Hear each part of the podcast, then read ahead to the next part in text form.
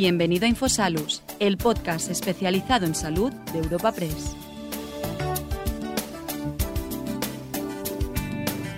El episodio de Infosalus que te presentamos hoy tiene como protagonista a Julio García Comesaña, actual consejero de Sanidad de la Junta de Galicia te ofrecemos el encuentro sociosanitario que ha celebrado Europa Press en Madrid a escasas 48 horas del fin del estado de alarma y en el que nuestro director Javier García ha tenido el placer de charlar con el consejero y plantearle algunas preguntas de los asistentes, tanto presenciales como virtuales, al evento.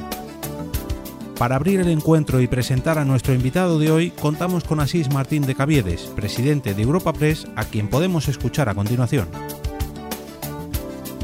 Queridas amigas y queridos amigos, y bienvenidos todos a los desayunos sanitarios de Europa Press, que como saben organizamos junto con Gilead, Sanitas, Atris, TIPSA y World Health Management.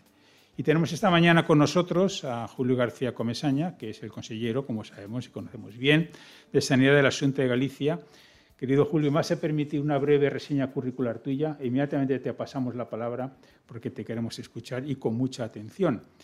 Julio García Comesaña es nacido en Vigo, es licenciado en Ciencias Físicas por la Universidad de Santiago de Compostela con la especialidad sanitaria de Radiofísica Hospitalaria. Cuenta con un máster en Administración Sanitaria por la Escuela Nacional de Sanidad, así como con el programa de Dirección Sanitaria por la Escuela de Directivos Sanitarios de su tierra de Galicia y el programa de Liderazgo y Gestión Estratégica por el Instituto de Empresa. Además, cuenta con el título de Jefe de Servicio de Protección Radiológica otorgado por el Consejo de Seguridad Nuclear. Durante los años 93 y 2005 ha trabajado como especialista sanitario de radiofísica hospitalaria en varios hospitales gallegos, como Provisa y Meixeiro de Vigo, así como Valdebrón de Barcelona. De 2005 a 2001 desempeñó el puesto de director del centro y director operativo en el Complejo Hospitalario Universitario de Vigo. Ha sido subdirector general de Ordenación Asistencial e Innovación Organizativa de la Dirección General de Asistencia Sanitaria del Servicio Gallego de Salud y director de Procesos Asistenciales de la Estructura Organizativa de Gestión Integrada de Vigo. Ya en julio del 19 es nombrado gerente del área de gestión integrada de Vigo, tras serlo de la de Ourense, Berín y Obarco de Valdeorras. En el ámbito de la investigación ha participado en distintos proyectos europeos y en el de la formación ha sido profesor de varios cursos organizados por la Fundación Pública Escuela Gallega de Administración Sanitaria. Todo un currículum sin duda que se completa, como todos sabemos, el pasado mes de septiembre del año 20, cuando fue nombrado consejero de Sanidad por el presidente de la Junta de Galicia, Alberto Núñez Feijó. Nuevamente, querido consejero, de verdad, muchas gracias y por favor, ocupas tú la tribuna. Muchas gracias por, esta introducción y por, estas palabras y muchas gracias, por supuesto, por, invitarme a estar aquí hoy con, todos vosotros en los desayunos sociosanitarios de, de Europa Press. gracias a los que me acompañáis en la sala, pues a todos, por supuesto, especialmente a Ana y a, Enrique, con los que comparto pues, muchas horas en los últimos meses. Y, de verdad, gracias a todos y sobre todo también a los que siguiéndolo por, los medios telemáticos.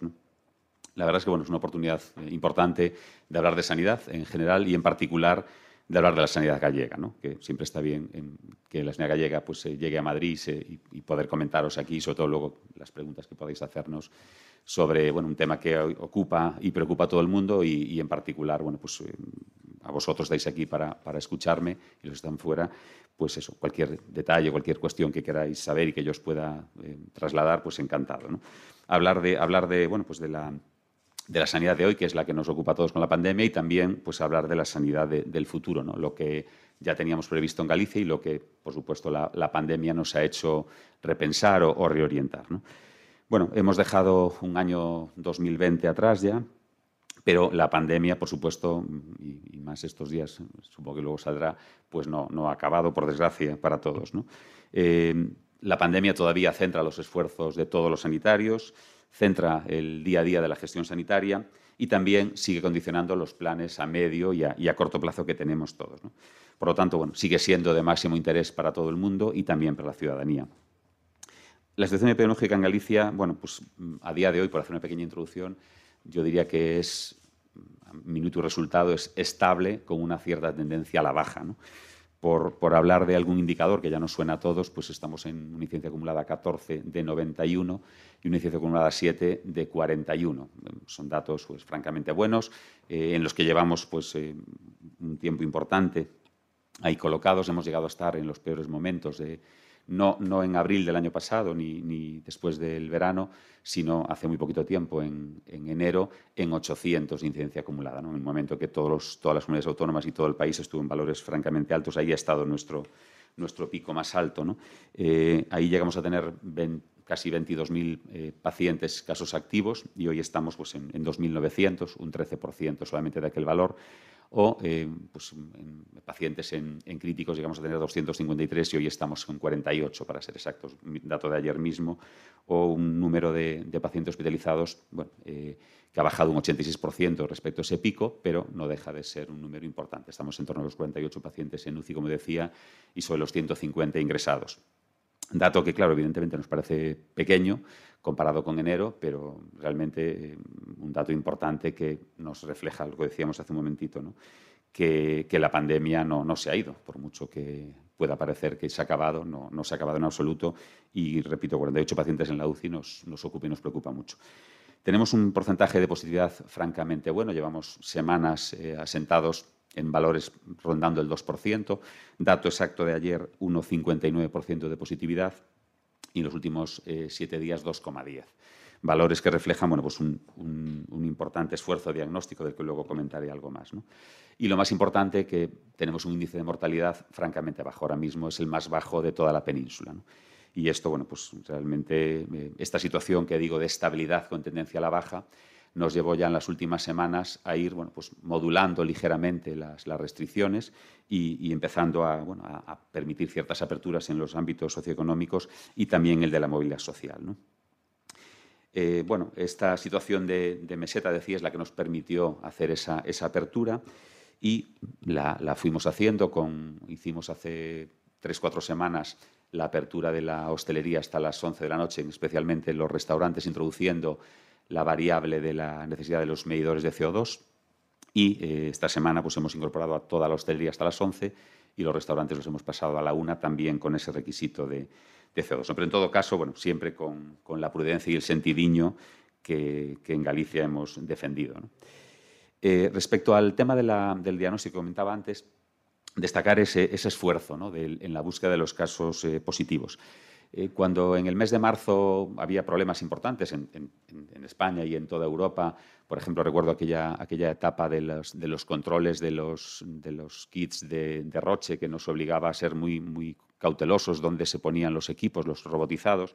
Bueno, pues en, en aquel contexto eh, Galicia intentó aumentar todo lo que podía esa capacidad diagnóstica y surgió la iniciativa del COVID Auto, ¿no? en, concretamente fue en el Hospital Meisoeiro, y bueno, fue una manera de pasar de hacer ocho pruebas diarias, estamos en aquel momento, a poder hacer 400. ¿no? Hoy nos puede parecer algo bastante habitual, pero repito, en aquel momento nuestro problema era que yendo a los domicilios éramos capaces de hacer ocho, ocho por, por enfermera, ¿no? y pasamos a hacer ese número por, por, por cada enfermera también. Eso nos ha llevado a esa evolución después de, del COVID auto primero en, en, aquel hospital, luego en todos los de la comunidad y ahora extendido prácticamente en todos los, incluso en los comarcales o variantes como el COVID autoescola, que también pusimos en marcha con el inicio del, del curso escolar en, el, en, septiembre pasado, pues nos ha permitido estar en valores de, de tasas de, de, pruebas diagnósticas por 100.000 habitantes, que estamos ahora mismo en el orden de las 2.500. Ahora mismo superadas pues, País Vasco, Navarra y La Rioja, y una situación epidemiológica pues, francamente mala la suya. ¿no? Y aún así, repito, nosotros estamos en ese valor de 2.500. Eh, también pusimos en marcha, y esto no está en las cifras eh, de pruebas diagnósticas habituales, un sistema de PCR basado en, en, pooling y además en saliva, del que estamos haciendo pues, un promedio de, más de 15.000 pruebas semanales, en este caso concreto en los trabajadores de las residencias sociosanitarias y que no, no salen en esta estadística, pero por supuesto también están ahí. ¿no? Eso nos permitió, esos cribados, nos permitió en su momento pues, atajar muy rápido los brotes en las residencias. Pasamos, por supuesto, en el mes de abril y, mayo pues, los problemas que tuvieron todas las comunidades autónomas, pero fue a partir del mes de julio cuando empezamos estas pruebas de cribado en las residencias, donde realmente nuestra situación de mortalidad, que antes decía se trasladaba a los datos globales, pues empezó a tener ese resultado. Eh, bueno, desde el 1 de enero eh, hemos realizado, desde el 1 de enero este reciente, hemos hecho más de 400.000 test en, estas pruebas de saliva, por ejemplo, que luego, además de hacer en las residencias, la extendimos a, concellos en su conjunto. Hemos llegado a ir a un concello de 20.000 habitantes y hacer el test de saliva a los 20.000. También lo hemos utilizado y luego lo con más detalle en un convenio con los colegios de, farmacéuticos. Decía que de esas 400.000 eh, personas que hicimos el cribado, hemos detectado 1.315 casos positivos, por ejemplo, y la semana pasada hicimos casi 50.000. Eh, bueno, como digo, un número importante de, pruebas que hemos hecho, tanto estas de PCR en saliva que os comento, como todas las PCRs habituales y, por supuesto, los test de antígenos eh, desde, que están, desde que están a disposición. Como decía, esto es un esfuerzo importante que se ha hecho y quería pararme especialmente, aparte sé que nos están escuchando también, en esa colaboración con los colegios de farmacéuticos. Lo iniciamos en su momento con los test de anticuerpos cuando pues, empezaron a estar disponibles y concretamente, esto fue en el mes de octubre, en una situación concreta que teníamos en Orense, hicimos un acuerdo con el Colegio de Orense para poder hacer las pruebas. Después, bueno, pues eh, la situación se recondujo y no fue necesario. Y la siguiente vez que lo hicimos fue, como decía, con el Colegio Oficial de Farmacéuticos de Pontevedra, pero ya con el modelo de saliva. En aquel momento estábamos, bueno, estaba Madrid también con el tema de los antígenos, eh, insistiendo al Ministerio que nos permitiera hacerlo y eh, surgió la opción del test de saliva que permitía escapar del inconveniente de que el farmacéutico tuviera que tomar la muestra nasofaringea del paciente. La saliva, el, paciente le entregamos el bote el día anterior, se va a su casa, lo, rellena por la mañana y lo entrega en la farmacia, con lo cual el farmacéutico no hace ninguna, ninguna interacción. Bueno, pues desde que Iniciamos primero con el Colegio de Pontevedra y ahora lo tenemos extendido a los cuatro colegios ya. Llevamos más de 80.000 pruebas realizadas y pues, casi 180 positivos detectados mediante este sistema. Ahora mismo es un sistema que cualquier ciudadano gallego que quiera hacerse una prueba a la farmacia solicita el test, se le entrega, se hace eh, como el sistema que os acabo de decir, al día siguiente se envía la muestra y ese resultado aparece automáticamente en la historia clínica electrónica. Se le envía un mensaje en el caso del positivo, pero tenemos esa trazabilidad que bueno, nos preocupa en, lo que se está trabajando ahora de los autotest, que los ciudadanos puedan cogerlos en las oficinas de farmacia. Nos preocupa especialmente bueno, cómo lo van a hacer y también cómo ese resultado, en el caso de ser positivo, se va a incorporar. Con nuestro sistema, desde luego, eso está perfectamente incorporado. También hemos hecho ahora recientemente avances en la estrategia de seguimiento de contactos. Con esa capacidad diagnóstica que tenemos de todas esas pruebas que comentaba y también con toda la estructura de central de seguimiento de contactos y la propia atención primaria, eh, pues hemos querido aprovecharla en este contexto de meseta estable y aumentar, en este caso, lo que llamamos el retrorrastreo, ¿no? llegar en vez de a los dos días previos al, contacto, llegar a los siete días previos. Vamos a hacer una experiencia piloto en estos próximos 15 días y ver pues si, somos capaces de detectar más casos, también, por supuesto, ligado a todo el tema de las variantes. Otro aspecto que, quería destacar en esta charla es el, modelo de, gobernanza que, hemos tenido en, Galicia respecto a la gestión de la pandemia y especialmente utilizando el comité de expertos. Ya desde el principio de todo, Galicia puso en marcha un, grupo de personas, 35 profesionales, con nombre y apellidos, que están publicados y todo el mundo sabe quiénes son.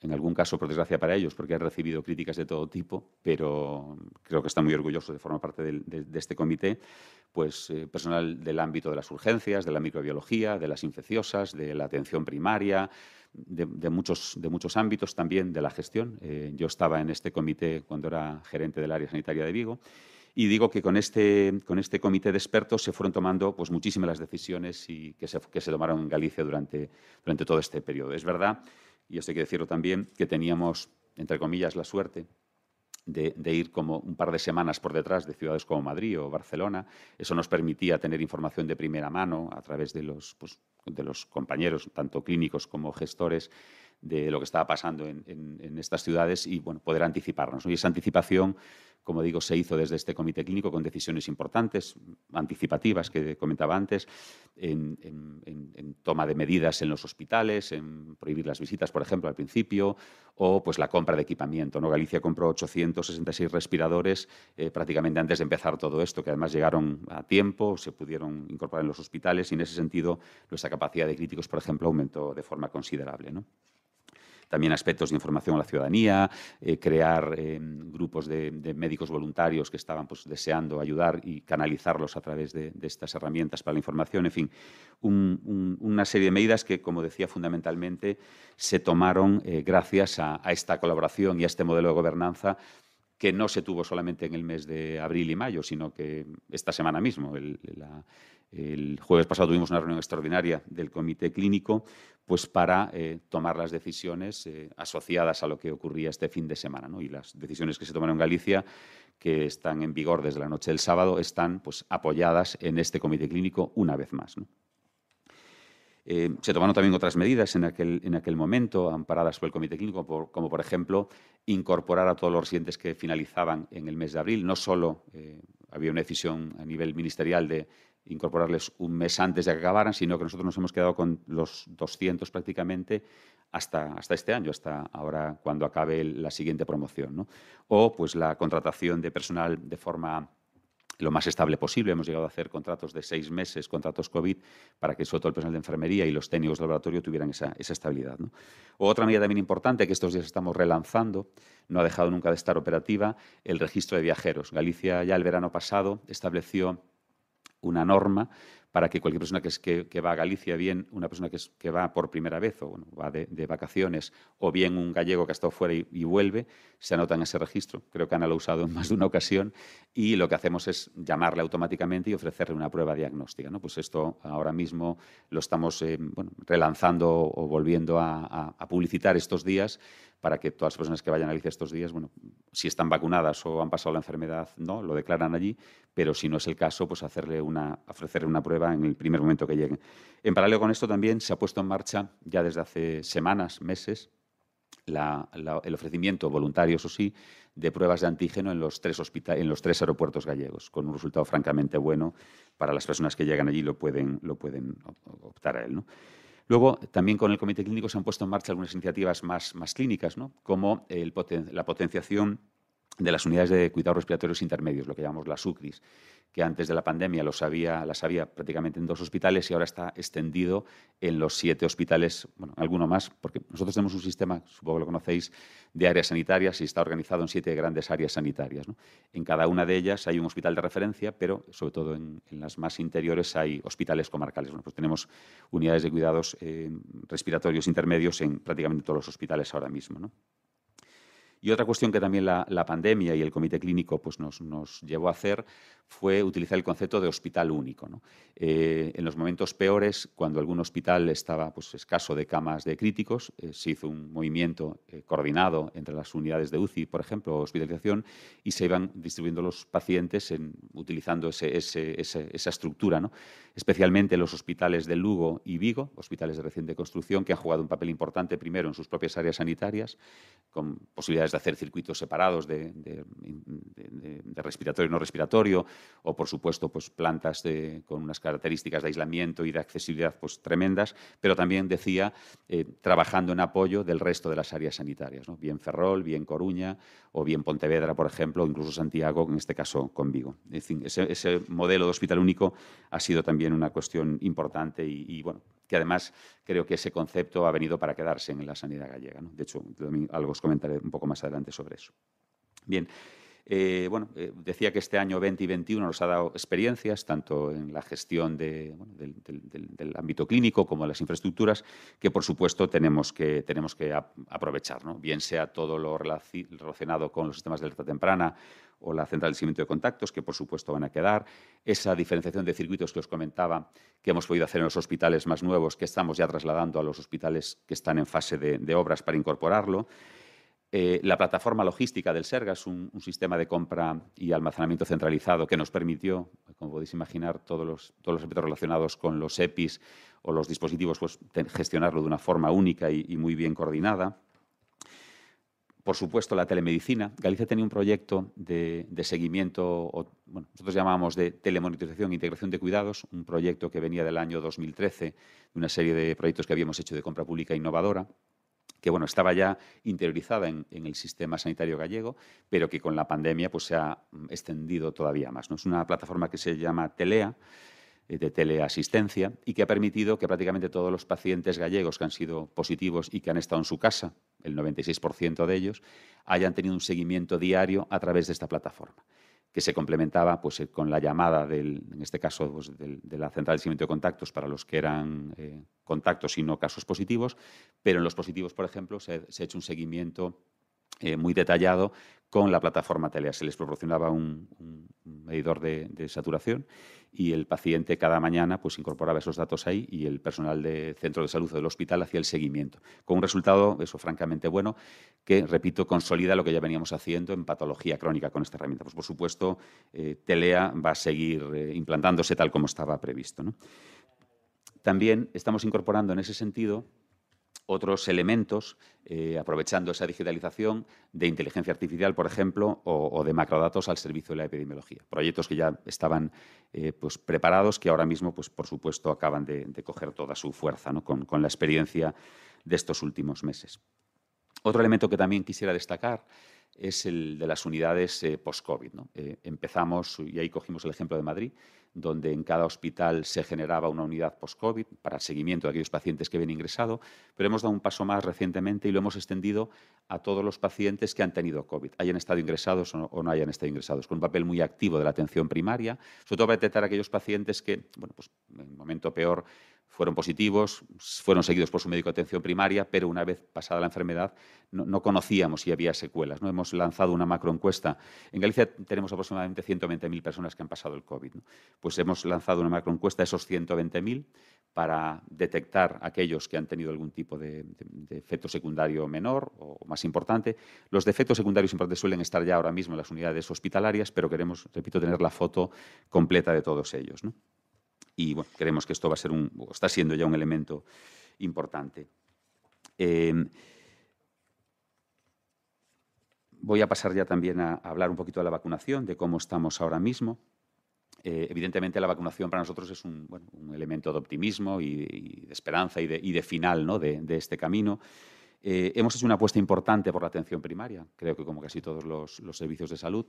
Comenzamos primero eh, con la vacunación en las residencias, en 566 residencias, apostando por un equipo de enfermeras de atención primaria que voluntariamente se presentaron a, este proceso y sustituimos a esas enfermeras. Básicamente contratamos a 200 sustitutas que cubrieron a las 200 voluntarias que se con un papel importante ahí, y tengo que decirlo, de todas las enfermeras, por supuesto, pero especialmente de las enfermeras de atención de, la especialidad de, familiar y comunitaria. Esas nuevas eh, especialistas están formándose en los centros de salud que realmente han dado un paso importantísimo y han coordinado muchos de los equipos sin, las quiero destacar, eh, pero por supuesto destaco a toda la enfermedad de atención primaria que ha dado ese paso. De esta forma, reforzamos un 10% al personal de atención primaria con esta contratación.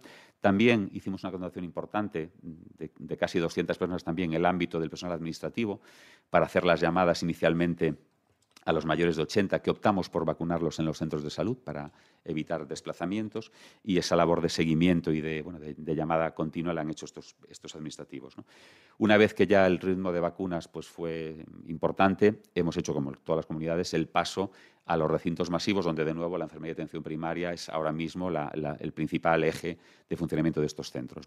Bien con esas 200 que teníamos, más eh, contrataciones adicionales y con voluntarios. Hicimos un curso eh, online para toda la enfermería. Nosotros tenemos del orden de 2.000 enfermeras de atención primaria y hay que decir que las 2.000 enfermeras hicieron el curso en la primera semana que estuvo disponible y están siendo un pilar fundamental en la asistencia de los, de los centros masivos, sin descuidar la atención primaria que hacen en sus centros de salud, en horarios extendidos, en jornadas complementarias, pero están realmente, realmente siendo un pilar fundamental en esta vacunación.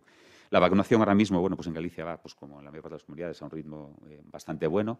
Tenemos prácticamente ya a 500.000 personas con la, segunda dosis y un porcentaje de gallegos que tienen ya al menos una dosis del 36,4%, un tercio prácticamente.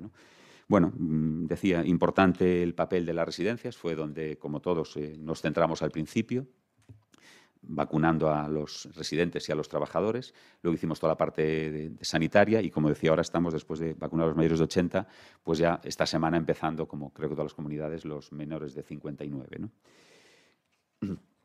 Eh, en el caso de, las llamadas masivas, destacar también el, soporte de los, sistemas de, información y las tecnologías de la comunicación. Eh, citar a, esta semana hemos hecho 245.000 personas que hemos citado en centros masivos y bueno, gestionar todo eso no es, nada sencillo.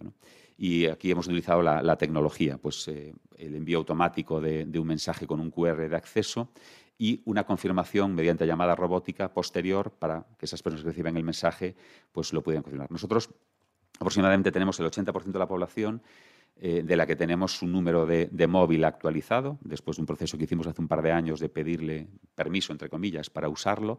Eh, la respuesta fue muy buena, pero todavía tenemos un 20% de población de la que no tenemos eh, esa, forma de contacto. De ahí la importancia de esa llamada robótica posterior para confirmar que esas personas han recibido el mensaje y que además van a venir. Porque eso nos permite bueno, pues planificar e incluso pues, a veces citar más personas de las que inicialmente tenemos previstas a, la vista de esa, de esa confirmación.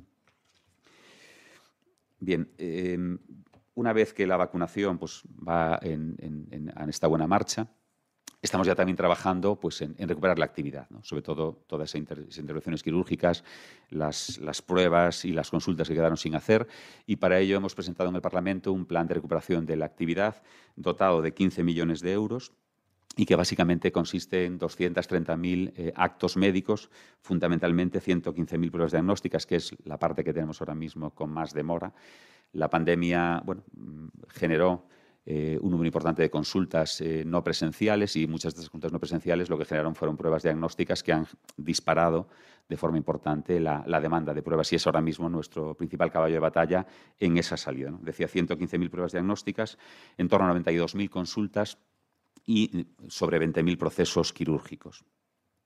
Como decía, esta, esta necesidad de abordar esta, esta, esta, bueno, esta, actividad que tenemos ahí eh, un poco retrasada nos ha vuelto a, a, llevar al concepto de hospital único. Y de hecho, en el ámbito diagnóstico estamos trabajando en un proyecto que ya era, que venía de atrás, que se llama Central de Imagen Médica, para intentar concentrar todas las pruebas diagnósticas en, este, esta plataforma y poder informarlas eh, independientemente del centro donde se genere la demanda.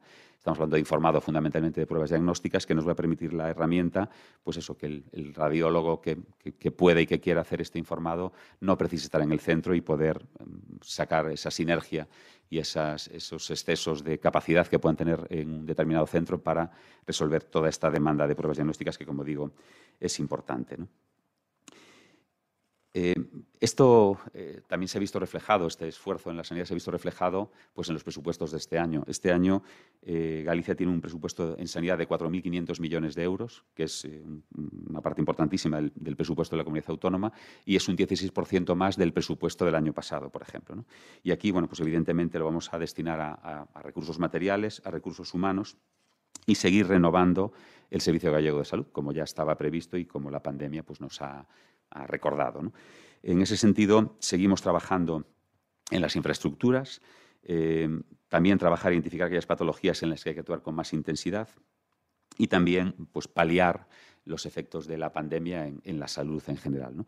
Y destacar un par de planes. Por un lado, el Plan Gallego de Salud Mental, que es un plan bueno, orientado, ya estaba eh, también trabajándose antes de la, de la pandemia por, bueno, pues por la carencia que teníamos en ese ámbito, pero que la pandemia pues, ha puesto más de manifiesto. Y esto va a llevar, o está llevando ya ahora mismo, a dotarnos de 200 nuevas plazas de personal sanitario y, por ejemplo, eh, se han incorporado eh, psicólogos clínicos a las áreas sanitarias y están desarrollando estos psicólogos clínicos, junto con otras medidas, un plan de intervención psicosocial, en este caso para los 44.000 trabajadores del Servicio Gallego de Salud, y bueno, pues haciéndose especial atención a, este, a este, aspecto en, los trabajadores. Pero bueno, eh, más, más que en el COVID también trabajamos en otras líneas, por ejemplo, todo lo relacionado con la patología crónica que como os decía antes ya teníamos la plataforma de telemonitorización y, seguimiento, pues que ahora pues, vamos a, colocar pues, con más foco en, esta, en esta actuación justo después del alta hospitalaria de los pacientes y bueno, pues eh, trabajar en esa renovación de equipamientos y en esa mayor precisión de los tratamientos en, este tipo de pacientes. Hemos desarrollado y completado algunas de las aplicaciones móviles que teníamos, la propia, la propia eh, app de, petición de citas que ahora ya permite, hemos incorporado la videoconsulta. Eh, Galicia empezó a trabajar con la consulta telefónica en atención primaria en el año 2013 y de hecho teníamos un 15% de, actividad en atención primaria utilizando esta herramienta. Por supuesto, en la pandemia eh, se nos ha disparado el uso y ha habido momentos en los que ha rozado pues, el, 80%, 90% de, de uso. También es cierto que eso nos permitió mantener un alto nivel de asistencia en atención primaria a pesar de la situación. Bien, em, uno de los elementos que, bueno, pues que, queremos que pueda ayudar en el desarrollo de esta, de esta nueva consulta no presencial es la posibilidad de eh, que el paciente haga videollamada con, el, con su médico, ¿no? en aquellos casos que el médico lo establezca oportuno, y esto lo va a hacer directamente desde la propia aplicación que en la que ha pedido cita, sin, sin tener que conectarse a otro dispositivo. También, en ese sentido, vamos a incorporar casi 18 millones de euros en que todos los centros de salud tengan también esta posibilidad. Eh, ahora mismo, la imagen del médico de familia con el móvil suyo, el teléfono aquí colgado y viendo la historia, bueno, pues eh, esto lo vamos a incorporar, ya está incorporado a la historia clínica electrónica. Nuestra historia clínica electrónica, ya desde el año 15, tiene la opción de llamar por teléfono al paciente, de hacer videollamada con él e incluso de hacer mensajería instantánea o, o mensajería síncrona. Bueno, pues esto requiere de una inversión en aparatos y vamos a colocar, como digo, 18 millones de euros en dotar a todos los centros de atención primaria de la posibilidad de hacer estas videoconferencias y estas videollamadas directamente desde la historia clínica electrónica. También, por supuesto, vamos a seguir trabajando en los programas de salud pública, eh, pues en, los cribados. Eh, Galicia tiene en marcha el cribado de mama el cribado de, colon y también empezamos ya el cribado de cervix. Hemos hecho una experiencia de piloto en Lugo con buen resultado y vamos a extenderlo a toda Galicia. Y, por supuesto, programas en el ámbito de la reducción del sedentarismo, eh, el envejecimiento activo, en fin, programas que en este caso tenemos que seguir trabajando en ellos. O un programa, una, una, una línea nueva de trabajo que es la la prevención de los programas de los, de los, problemas de adicción en la juventud. Hemos llevado al Parlamento gallego una, bueno, un anuncio de una ley en este sentido para trabajar las adicciones, no solamente las adicciones con sustancias, sino también pues, las nuevas tecnologías, algo que nos preocupa, yo creo que a todos mucho. Por supuesto, seguimos trabajando en, en hospitalización a domicilio, una herramienta fundamental en, todas las comunidades autónomas y en particular en Galicia, con, como supongo conocéis todos, con una alta dispersión de nuestra población. Y es una herramienta, bueno, yo creo que en todas las comunidades autónomas es de las mejor valoradas y, bueno, Galicia en ese sentido la tenía ya muy bien y estamos llegando al 100% del territorio, sobre todo teniendo en cuenta esos problemas de dispersión que os comentaba. Eh, bueno, eh, también eh, en este contexto que vivimos ahora mismo no queremos que esta, reforma y estos cambios en la sanidad gallega se queden fuera del, objetivo de los fondos Next Generation. Entonces, en ese sentido, hemos presentado algunos proyectos específicos a, estos, a estos planes. Por destacar algunos, un centro de producción de fármacos CAR-T, en este caso académicos, un, centro que será pues, eh, multi-hospital de, todas las áreas sanitarias, en ese concepto que decía de hospital único, pero también, y es importante, eh, de todas las universidades gallegas. En Galicia tenemos tres universidades y la idea es un proyecto conjunto de las tres universidades gallegas para aprovechar los potenciales de, cada una de ellas en este sentido.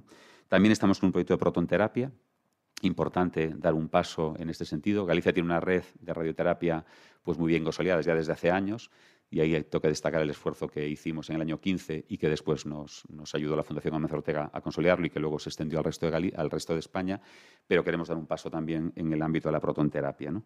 Y, por supuesto, bueno, eh, a través de los institutos de investigación sanitaria, todo el apoyo tanto a la genómica como a la microbiología clínica. ¿no? Y muy importante, eh, con esa base digital que tenemos en Galicia. Nosotros desde, ya desde el año 2007 tenemos una historia clínica electrónica común primaria hospital, además de que la gestión es, es integrada de primaria hospital y realmente nuestro nivel de digitalización es, es muy alto. ¿no? Bueno, pues queremos, ya lo estamos haciendo desde hace unos años, aprovechar toda esa información digital y realmente que esto nos permita cambiar el modelo. Y eh, tenemos experiencias y vamos a seguir por ahí. Estamos trabajando en un, en un proyecto de transformación digital de todo el sistema sanitario, transformando eh, el equipamiento, incorporando equipamiento nuevo, pues por ejemplo la cirugía robótica, pero sobre todo, decía, eh, aprovechando esa información digital y cambiar el modelo, pues con herramientas de, de inteligencia artificial, de Big Data, que nos permitan, por supuesto, anticiparnos, detectar casos en ese concepto que comentaba antes de hospital único.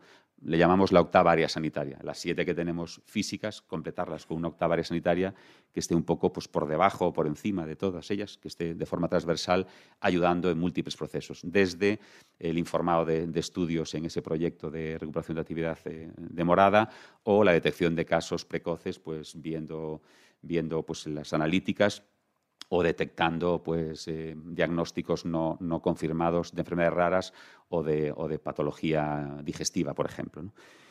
En definitiva, repito, pues aprovechar eh, nuestra experiencia de la pandemia, lo que teníamos de atrás y bueno, hacer realmente un cambio, una reforma del, del, modelo sanitario. En ese sentido, hemos anunciado hace dos semanas la creación de una dirección general de reforma, de planificación y reforma sanitaria, que un poco bueno, pues debe recoger todo esto eh, fuera del ámbito de la asistencia diaria que nos ocupa a todos y bueno, pues todos estos cambios estamos comentando, articularlos y que sean efectivos y, que se pongan en marcha a la mayor brevedad posible. Bien, una pequeña referencia al día de hoy, el día después del fin del estado de alarma. Bueno, pues estamos, supongo que como todos, pues con, mucha incertidumbre y sin las herramientas jurídicas que, creemos que son necesarias. Eh, nosotros, como sabéis, eh, desde Galicia y desde otras comunidades autónomas, eh, insistimos en tener esas herramientas. Recuerdo, el, recién llegado yo a la Consellería, el, 8 de octubre, se, remitió al Gobierno unas líneas de trabajo sobre, sobre, cómo se podía hacer esa, esa reforma, sin recibir ninguna respuesta. Fruto de esto, nosotros desarrollamos nuestra legislación propia, nuestra reforma de la Ley de Salud, totalmente respetuosa, en nuestra opinión, con las leyes orgánicas que, teníamos y que tenemos en ese momento. Y bueno, aprobamos nuestra ley en febrero y sin ningún tipo de respuesta anticipada, ni mucho menos, lo que recibimos fue un recurso de inconstitucionalidad, repito, sin ningún tipo de, información previa. Ese recurso se presentó con urgencia. Eh, si bien el, dictamen del Consejo de Estado que lo amparaba decía que no era en absoluto urgente hacer ese recurso y también decía el, el, informe que realmente había que hacer una reforma de la, de la ley orgánica porque la que, la que, teníamos, la que tenemos, no, no era suficiente. ¿no? Ese recurso, además, vino acompañado con una suspensión eh, provisional de, de, todo el articulado de nuestra ley, no exactamente de todo, pero sí fundamentalmente de aquellos que nos daban las, herramientas. Y bueno, pues por supuesto, eh, ahora mismo estamos eh, pues con ese desamparo de, no tener ni una ley nacional ni de no poder utilizar nuestra propia ley.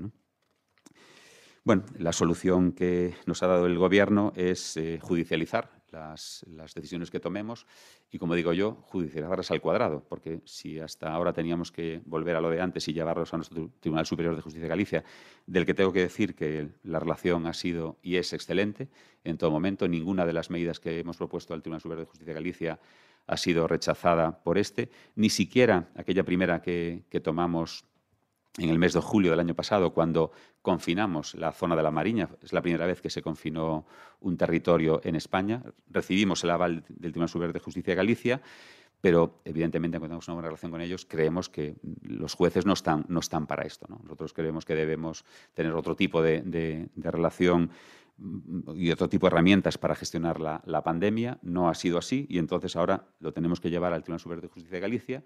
Lo vamos a hacer. De hecho, hoy en estos momentos se está llevando nuestro, nuestro decreto del, viernes pasado, que entró en vigor esta noche, donde eh, lo que hacemos es pedirle al Tribunal Superior de Justicia de Galicia que nos deje en los concellos de nivel máximo, es decir, incidencia acumulada por encima a 14 por encima de 500 o incidencia acumulada a 7 por encima de 250, nos deje eh, hacer lo que nuestro comité clínico pues, nos ha dicho y creemos que hay que hacer, que es en esos concellos limitar la movilidad, es decir, hacer un cierre perimetral y tener toque de queda como veníamos teniendo hasta ahora. Esto lo hemos puesto en el decreto y hoy va al Tribunal Superior de Justicia de Galicia. Si el argumento y los datos que ponemos y el aval del comité clínico es suficiente, pues estupendo, pero si no lo fuera, eh, el siguiente paso, la solución que nos da el, Gobierno es, eh, como digo yo, decía, la judicialización al cuadrado, es decir, llevarlo a otro juez a ver si dice algo diferente.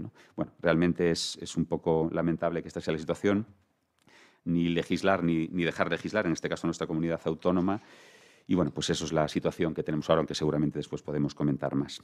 En definitiva, bueno, yo creo que el año 2020 y el año 2021 eh, no deben ser recordados como los años de la pandemia, que también, por supuesto, pero esperemos que puedan ser recordados como los años en los que hemos visto el sistema sanitario que tenemos en, toda España y, en particular en Galicia y por, los que, por el que debemos sentirnos plenamente orgullosos. Eh, un sistema sanitario que no es así por casualidad, sino que lo es fundamentalmente por todo el personal que lo forma. Aprovecho además eh, la ocasión que me dais para agradecerle una vez más a este personal su trabajo, su dedicación, su compromiso y su profesionalidad. Y también agradecer, por supuesto, como no, a vosotros, Europa Press y a todos los medios de comunicación, todo el trabajo que hacéis eh, todos los días, ¿no? desde que todo esto ha empezado. Nosotros eh, hacemos dos reuniones del Comité Clínico eh, cada semana, los martes y los viernes, y desde luego nos está siendo francamente fácil trasladar a la población esas decisiones que tomamos en el comité y gracias, en este caso, pues a, vosotros, los medios de comunicación, y en particular decía Europa Press. Por mi parte, nada más. Eh, desde Galicia seguiremos trabajando en la misma línea y con el mismo afán de fortalecer nuestro sistema sanitario SK ofrece una atención de calidad, innova e investiga, forma excelentes profesionales y apuesta por la prevención y la promoción de la salud. Más nada, muchas gracias.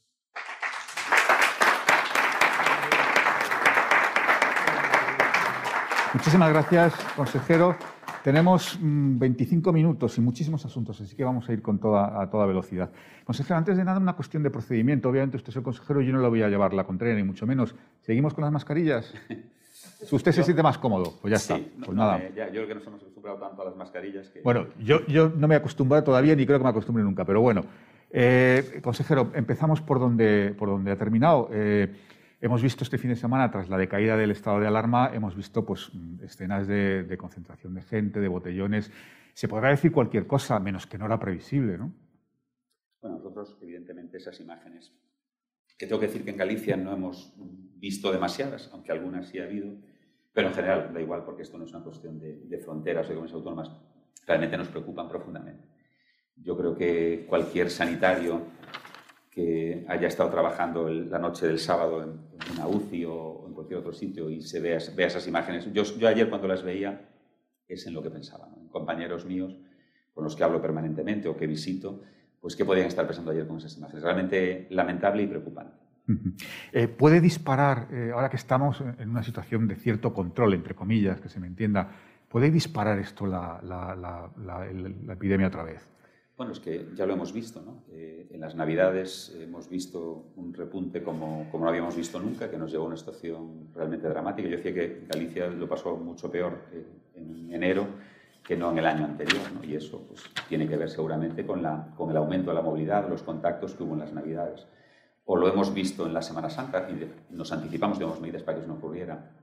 La movilidad, eh, el contacto social, sabemos lo que genera, lo hemos aprendido ya en estos meses y evidentemente hay una situación, la única diferencia entre las Navidades o Semana Santa y esta es que hay un porcentaje más alto de personas mayores eh, felizmente vacunadas, pero personas mayores que no creo que sean las que estén en esos eventos. Por lo tanto, bueno, pues realmente esa posibilidad existe. Desde luego nadie quiere que eso se dé, todos confiamos en que no ocurra, pero va a ser difícil. Consejero, en el caso concreto de Galicia, ahora mismo usted lo ha anunciado, están eh, presentando la petición ante el Tribunal Superior de Justicia de Galicia. En el caso de que eh, el Tribunal Superior de Justicia de Galicia rechazara las medidas de la Junta, se plantearían ir al Supremo. O digo porque me ha dado la impresión de que el presidente, de que el señor Núñez Fijó, no era muy partidario de acudir al Supremo. Bueno, es que, a ver, eh, judicializar eh, la gestión de la pandemia no, nos gusta, lo llevamos diciendo meses, eh, y hemos hecho actos específicos para demostrarlo, tanto el envío de esa propuesta en su momento, como el apoyo, por supuesto, a todas las iniciativas, incluidas las de la vicepresidenta del Parlamento, que también fue en esa línea, para que esto no ocurriera. Hicimos nuestra ley en la misma línea. Entonces, evidentemente, no, no, nos gusta este camino. Creemos además que los jueces tienen, repito, tareas eh, muy importantes que hacer como para estar interpretando o haciendo de epidemiólogos, ¿no? que es un poco lo que se pretende. Por lo tanto, no lo podemos descartar porque también es cierto que estas medidas que estamos proponiendo, que se reducen, como decía antes, a actuar en los, en los concellos de nivel máximo mm. con, con, un par de cosas. Decía, con la, el cierre perimetral de estos concellos, ahora mismo cinco en Galicia, y con, la, y con, el, con el toque de queda, con la limitación de movilidad nocturna en estos concellos. No pedimos ni más ni menos que eso. Evidentemente, si se nos dijera que no, pues tendríamos que estudiarlo. Desde luego, el argumento eh, científico y clínico que hemos incorporado es el que nos hace estar convencidos de que esto es lo que tenemos que hacer en estos momentos. Mm. Bueno, vamos a algunos asuntos concretos relacionados con, con Galicia. Ayer se, quedó, se quedaron bastantes personas sin vacunar en, en Espocoruña por un fallo, no, no llegaron las dosis. Eh, eh, ¿Qué va a pasar con esas personas? ¿Cuándo se les va a vacunar? Bien, esas personas se vacunarán eh, hoy todas ellas. Eh, más que un fallo con las dosis, pasó otra cosa que bueno, no puede volver a ocurrir. De hecho, ya hemos pedido disculpas mm, a, estos ciudadanos y habrá que insistir en esto. las vacunas se envían con la población que está citada, no se envía una sola vacuna de menos de las que están citadas. Lo que ocurrió ya la semana pasada, y ayer fue más numeroso, personas que se presentaron eh, con su pareja, eh, que le tocaba vacunarse dos o tres días después, y en un acto de buena fe, pues el profesional eh, les ha vacunado. Esto está muy bien si tienes margen y no acuden algunas otras personas, si tienes vacunas de sobra, pero si como el caso de ayer, mm, mayoritariamente todos los estaban citados mm, acudieron, pues al final le has puesto la vacuna a una persona que no tenía cita y se las ha dejado poner uno que estaba con cita. Esto no, no, puede ser y hay que corregirlo. Y como digo, se tomaron ayer medidas y, sobre todo le han pedido disculpas a estas personas que fueron con cita y no se les pudo vacunar. Bueno, pero hoy quedarán vacunadas. Sí, sí, por supuesto, hoy todas. Eh, consejero, en Vigo se han detectado tres casos de la cepa india. ¿Les preocupa?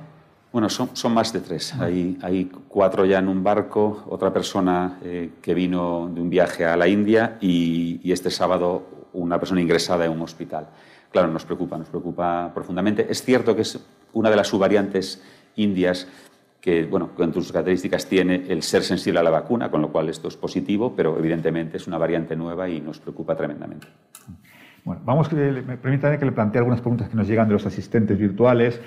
Eh, plantea, por ejemplo, el compañero Luis Enrique Ramos de la, de la televisión gallega. Dice que si a la vista de las celebraciones hemos ya hablado, pero bueno, yo creo que es interesante a la vista de las celebraciones la madrugada del sábado al domingo en varias ciudades españolas y ante el primer fin de semana completo sin estado de, alarma, ¿se plantea algún plan especial el fin de semana en Galicia para evitar que se produzcan estas escenas de descontrol? Bueno, nosotros eh, llevamos ya todo este periodo con una relación razonablemente buena con eh, en este caso con la delegación del Gobierno y con las fuerzas y cuerpos del Estado. Hacemos reuniones periódicas con ellos. Seguramente lo hicimos hace poco cuando pasamos la hostelería, abrimos ligeramente la hostelería y hubo una reunión de coordinación que funcionó muy bien, sobre todo con el tema de las terrazas. Y no descarto hacer alguna reunión de este tipo para intentar poner el acento en el próximo fin de semana. Sí. Bueno. ¿Con alguna medida concreta? ¿Se, han planteado pedir a la delegación del gobierno alguna medida concreta? Bueno, en Galicia hay una cuestión importante que hay que destacar, que eh, están, los botellones están prohibidos en la calle estaban ya prohibidos antes y nuestra ley de salud, precisamente uno de los artículos no fue recurrido, insiste en ello. Por tanto, en Galicia hacer un botellón es ilegal.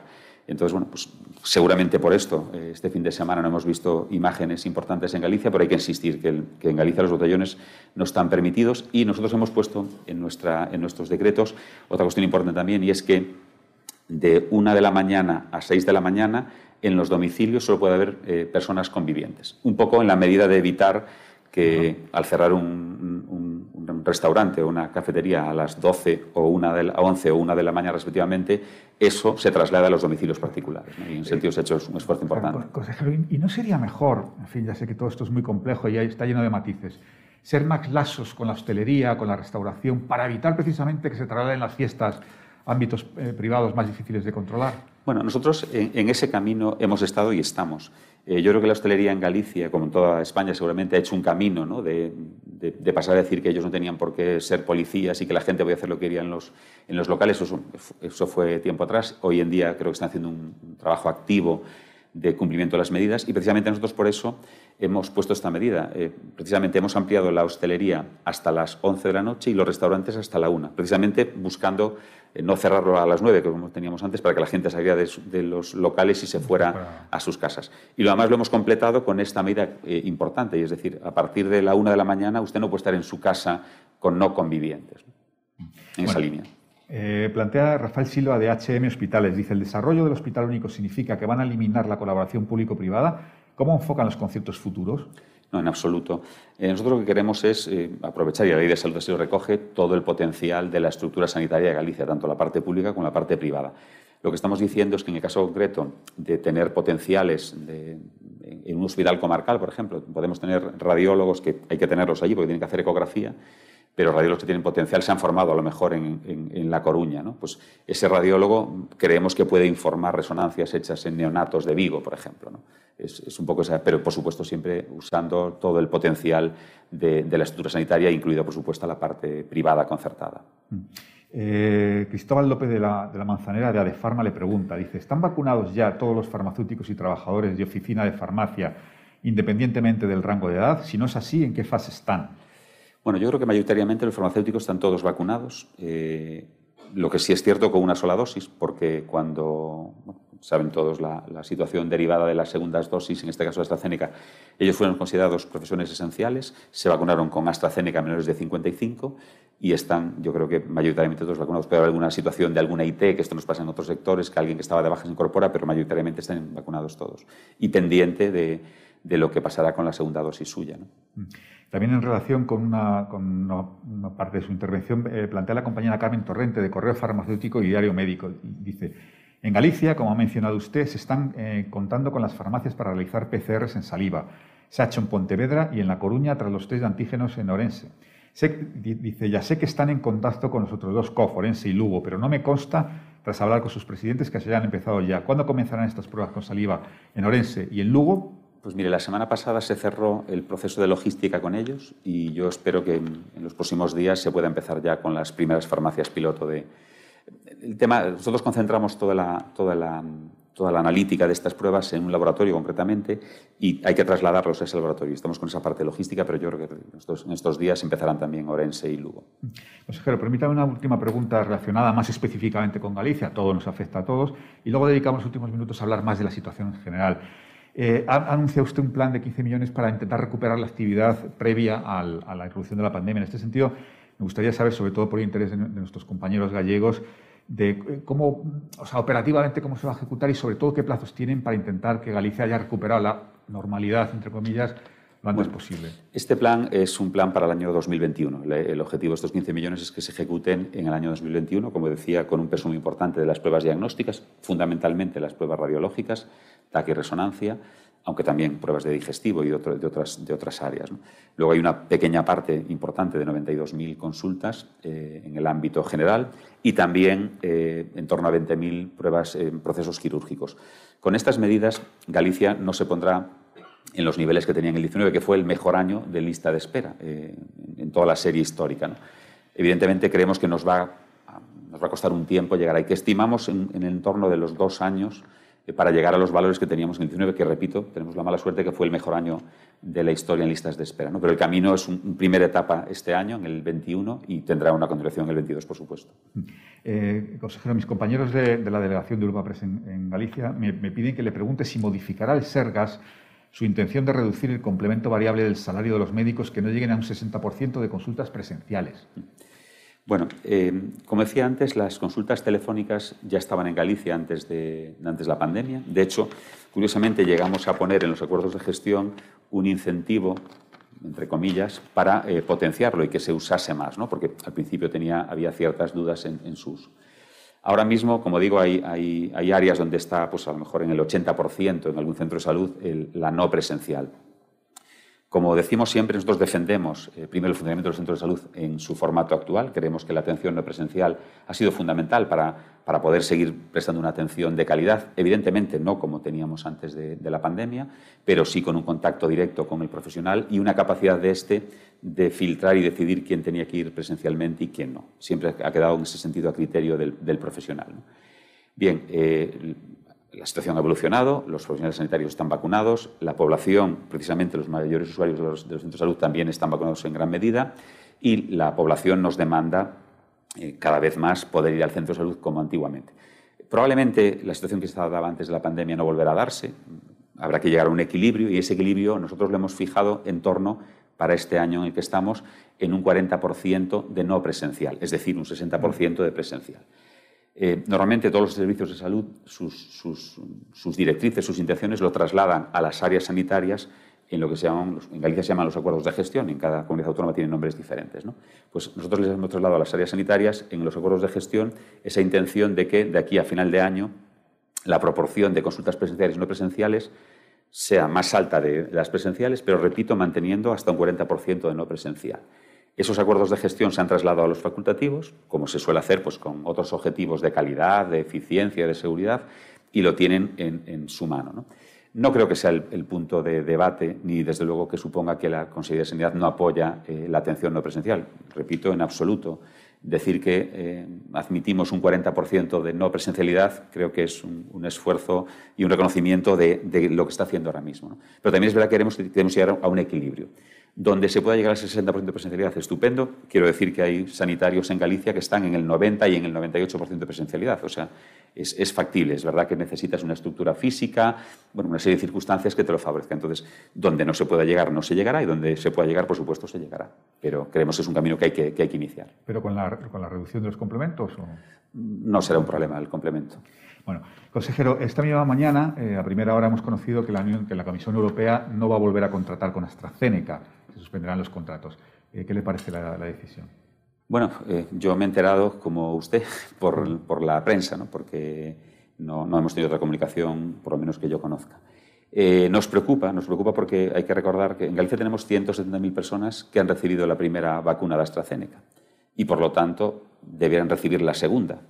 Una parte ya sabemos que está en ese ensayo del Carlos III que establecerá si, se, después de haber retrasado cuatro semanas la fecha idónea de la, de la, segunda dosis, pues nos deja una situación bueno, pues de incertidumbre a ver qué es lo que ocurre con ellos, pero luego tenemos, en nuestro caso, casi bueno, 100, 110.000 personas porque tenemos 60.000 menores de, 60 y, por lo tanto, 110.000 mayores de, de, 60 que tienen que ponerse la segunda dosis. Entiendo que en, ese, en esa información que han trasladado esta mañana se contemplará el suministro de las vacunas, de las segundas dosis. Exacto. O sea, lo, que dice la Comisión es que o sea, una vez que esté garantizado y que estén eh, implementadas todas las vacunas, las dos pautas de AstraZeneca, no se, no se volverá a contratar con la empresa. O sea, que se garantiza que una persona que tiene la primera dosis tendrá la segunda. Pues garantizado esto, que es lo que más nos puede ocupar, hombre, nos parece una lástima no aprovechar un potencial de, una empresa además europea, eh, en, que además que en otros países de nuestro entorno ha sido fundamental, está siendo fundamental, pues no poder utilizarlo y sumar. ¿no? Evidentemente, pues eh, usaremos todas las vacunas que nos lleguen, pero creemos que en una situación como esta, perder un actor importante es, una cuestión pues, eh, fundamental. ¿Y usted qué le pareció la, propuesta que, hizo Madrid ante las dudas sobre la eficacia o, los efectos secundarios de la vacuna de AstraZeneca que se pudieran poner voluntarios? Nosotros nos sumamos a esa, petición en, la mesa de salud pública y, de hecho, bueno, hubo una votación, eh, pero bueno, eh, como ahora, eh, un momento en que el Consejo Interterritorial las cosas se hacían por unanimidad o por consenso, que yo intento alguna vez apelar a él. Ahora se hacen por mayoría y en esas mayorías, bueno, pues esa propuesta no ganó, que nosotros la apoyamos, igual que apoyamos otras como, por ejemplo, no, no esperar es más de esas 12 semanas para poner la segunda dosis a los menores de 60. Es realmente nos gustaría que los criterios fueran más, más clínicos, más científicos, pero al final es un criterio de votaciones. Mm. Consejero, precisamente habla usted del, Consejo Interterritorial. Llevamos los españoles viendo 15 meses de reuniones semanales del Consejo Interterritorial. Y resulta que ahora el defensor del pueblo ha pedido que se aclare el carácter vinculante y normativo del Consejo. Es verdad que siempre hemos tenido la sensación de que era un poco disperso las decisiones del, Consejo. Bueno, nosotros hemos pedido dos cosas. Eh, fundamentalmente, que estuviese claro no, no, el carácter vinculante o no de las decisiones, que por supuesto también, sino la forma de decidir. Y repito que había, hay, el, Consejo Interterritorial surge de una, de, una ley específica en el ámbito sanitario, la ley de cohesión, que habla de tomar decisiones por unanimidad, por consenso y bueno, sistemáticamente el gobierno pretende o la está tomando por mayoría, cosa que creemos que no es lo correcto. Eso es un primer punto. Y luego, por otro lado, el carácter vinculante, bueno, supuestamente hay alguna sentencia o algún auto del Supremo que lo, que lo corrobora, pero en todo caso sería fantástico tener claro si son vinculantes o no. Y ante la nueva situación de, la pandemia, que es verdad que está lejos de haber sido superada, pero bueno, estamos en otra situación, ¿sigue siendo un órgano válido o se ha quedado caduco? Bueno, yo, yo creo que un órgano en el que estemos 17 comunidades autónomas que básicamente manejamos eh, los mismos ítems, tenemos los problemas muy parecidos, creo que es positivo. Y de hecho, bueno, yo eh, nos reunimos todos los miércoles, dos horas, dos horas y algo cada, cada semana y yo siempre saco cosas positivas de escuchar a mis compañeros de otras comunidades autónomas, especialmente a ellos. Eh, y eso creo que es una pena, no, no, no, solo dejar de tenerlo, sino además incluso no, no potenciarlo y ejercitarlo, porque creo que es muy positivo.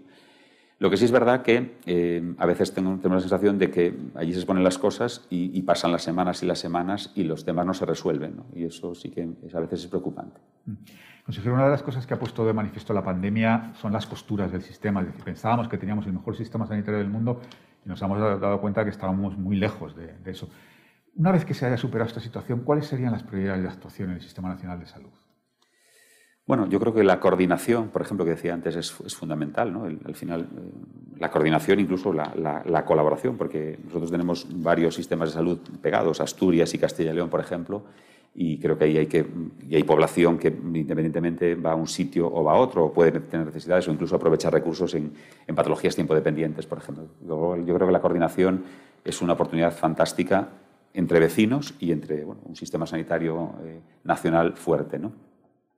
Eh, creo que las infraestructuras deben también estar eh, eh, orientadas en ese sentido, sobre todo las de los centros de referencia que comentábamos antes.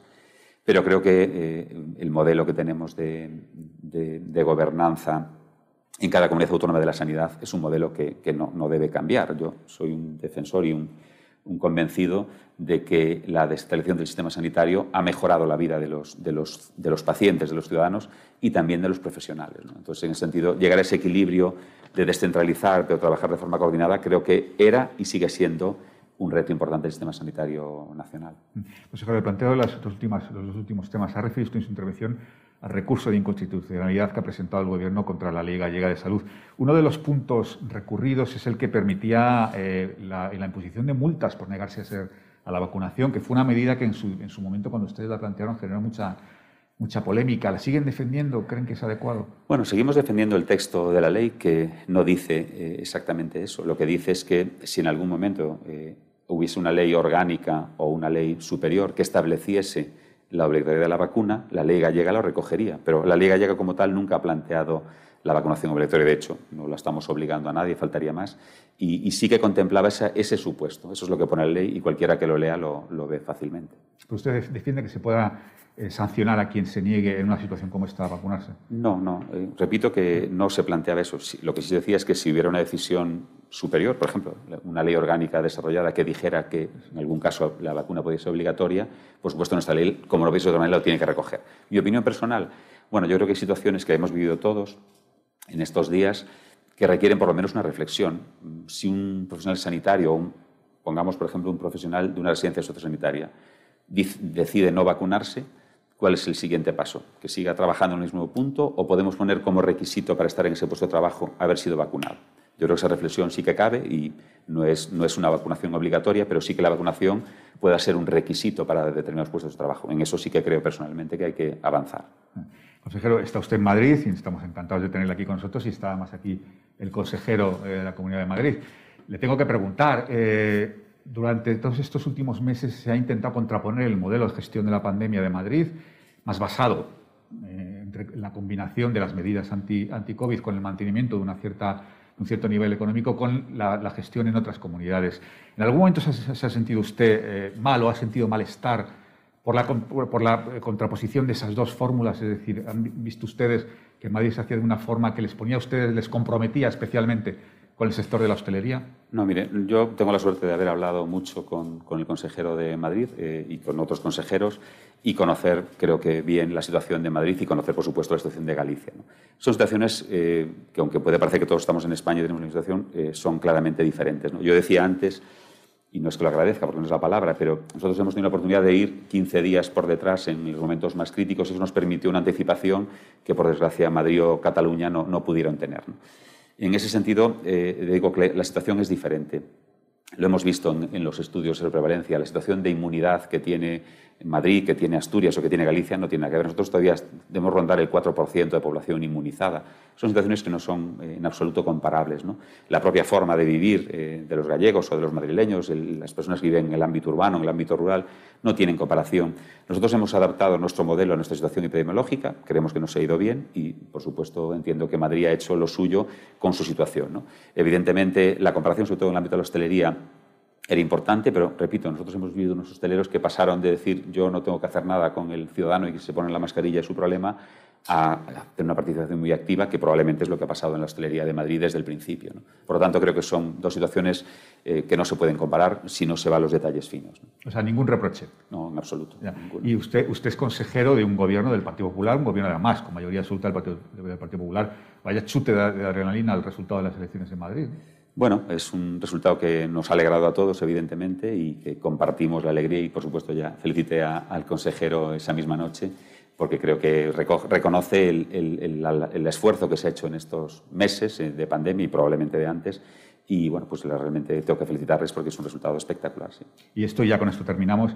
Eh, cuando, se, planteen, cuando vayan al, Consejo Interterritorial de Salud, ¿esto supone algo, algún cambio? Es decir, ¿van a plantear usted los consejeros de, comunidades del Partido Popular las cosas con un poquito más de, no digo legitimidad, pero con un poquito más de resolución. Yo en ese sentido, bueno, el, propio consejero de Madrid las planteaba siempre con, con, esa legitimidad que por supuesto le, daba, le da y le daba y le da ser consejero de la Comunidad de Madrid y estoy seguro que las va a seguir planteando con la misma rotundidad y nosotros, el resto de consejerías, eh, en este caso el Partido Popular, apoyando sus propuestas y defendiendo las nuestras con el mismo nivel de legitimidad que, por supuesto, es, altísimo. ¿no? ¿no? dejamos de representar a todo nuestro sistema sanitario, cada uno en nuestra comunidad autónoma Y siempre llevamos las propuestas con lealtad, por supuesto, pero con nuestros criterios científicos, técnicos y, también muy importante, adaptados a la realidad en la que vivimos. ¿no? Como digo, la sanidad eh, española afortunadamente está descentralizada, no se decide en el INSALUD lo que se va a hacer en el Hospital de, la Mariña, por ejemplo, afortunadamente, y nosotros tenemos que, nuestra obligación es trasladar eh, esos condicionantes específicos, locales, que como decía antes,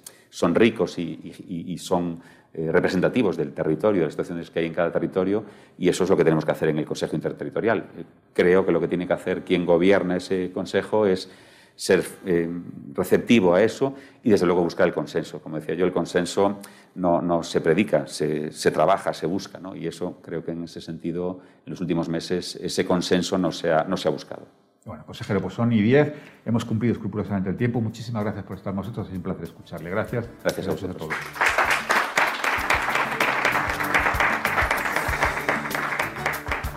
Despedimos esta entrega de Infosalus invitando a todos nuestros oyentes a descubrir el resto de episodios de este podcast, así como los distintos programas de nuestra red a través de europapress.es barra podcast. Recuerda que todos ellos están disponibles en las principales plataformas de podcasting.